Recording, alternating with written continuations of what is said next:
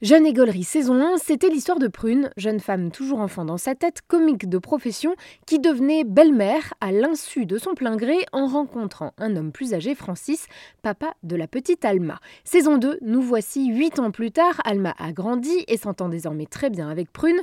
En revanche, entre Prune et Francis, il y a de l'eau dans le gaz. Oh, oh, oh, Prune, tu te fous de ma gueule ou quoi? T'entends pas que ça tourne rien en boucle là-bas, bordel? Mais vous me l'avez niqué Eh oh, malheureux grand-mère. Bon, allez, viens, ouvre-toi.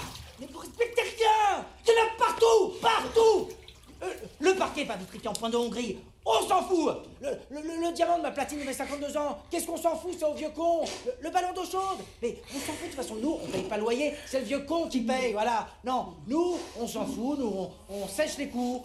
On, on prend des bains, on, on mange des miel puffs. Nous, on est cool Et qu'est-ce qui a changé? Ben, ils se séparent. Dans la première scène du premier épisode. Agnès Surstel, humoriste, scénariste, actrice et la créatrice de la série, elle joue aussi le rôle de Prune. Et cette saison 2, qui est une conclusion, il n'y en aura pas de troisième, donc c'est. Elle raconte euh, qu'est-ce qui se passe quand tu te sépares du parent de l'enfant que tu as élevé. Et du coup, euh, qu'est-ce qu'on fait de cette filiation? Jeune Égolerie s'intéresse donc autant à la belle-mère qu'à la belle-fille, à l'âge adulte qu'à l'adolescence, avec des ados très bruts de décoffrage. Il faut que je te raconte, tu sais, j'ai encore fait un rêve caliente. Je pourrais avoir mes règles H24 tellement ça me rend chaudasse, c'est trop bien. Et c'était justement cette adolescence ingrate et drôle à la fois qui intéressait Agnès Surstel. Personnellement, l'adolescence a été un moment euh, démoniaque, monstrueux, horrible. Et donc, je me suis remis là-dedans. Enfin, en- moi, il m'a manqué quand j'étais ado euh, des fictions euh, honnêtes sur euh, des personnages féminins euh, de 13 ans. Enfin, par exemple, les, les beaux gosses. Enfin, J'avais pas 13 ans quand c'est sorti, mais j'ai le même âge qu'eux. J'ai trouvé ça. C'est un de mes films cultes.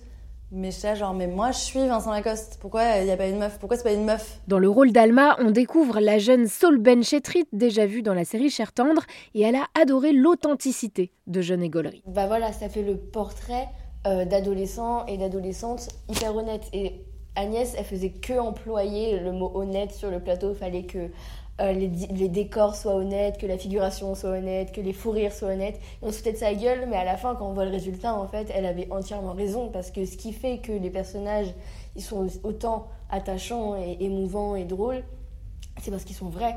Ils sont entiers et c'est- ils sont bruts même un peu. Francis, en revanche, n'a pas changé. C'est Jonathan Lambert qui enfile de nouveau les vêtements un peu tristes du papa pas toujours à la hauteur.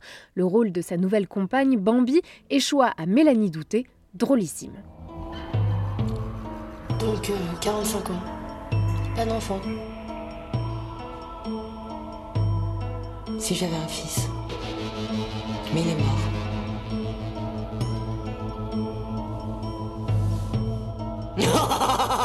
mais non, je déconne. tu vois, moi aussi, je peux faire des blagues. Alors attention tout de même, la première saison était franchement drôle. Celle-ci sera aussi très émouvante. C'est juste que là, Alma, ni toi ni moi, on est heureuse et euh, je crois que j'ai super envie d'être heureuse.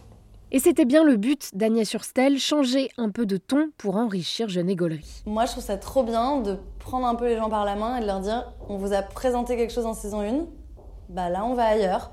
Mais c'est le même ADN, c'est les mêmes gens, c'est la même thématique de questionner la maternité, enfin la belle maternité.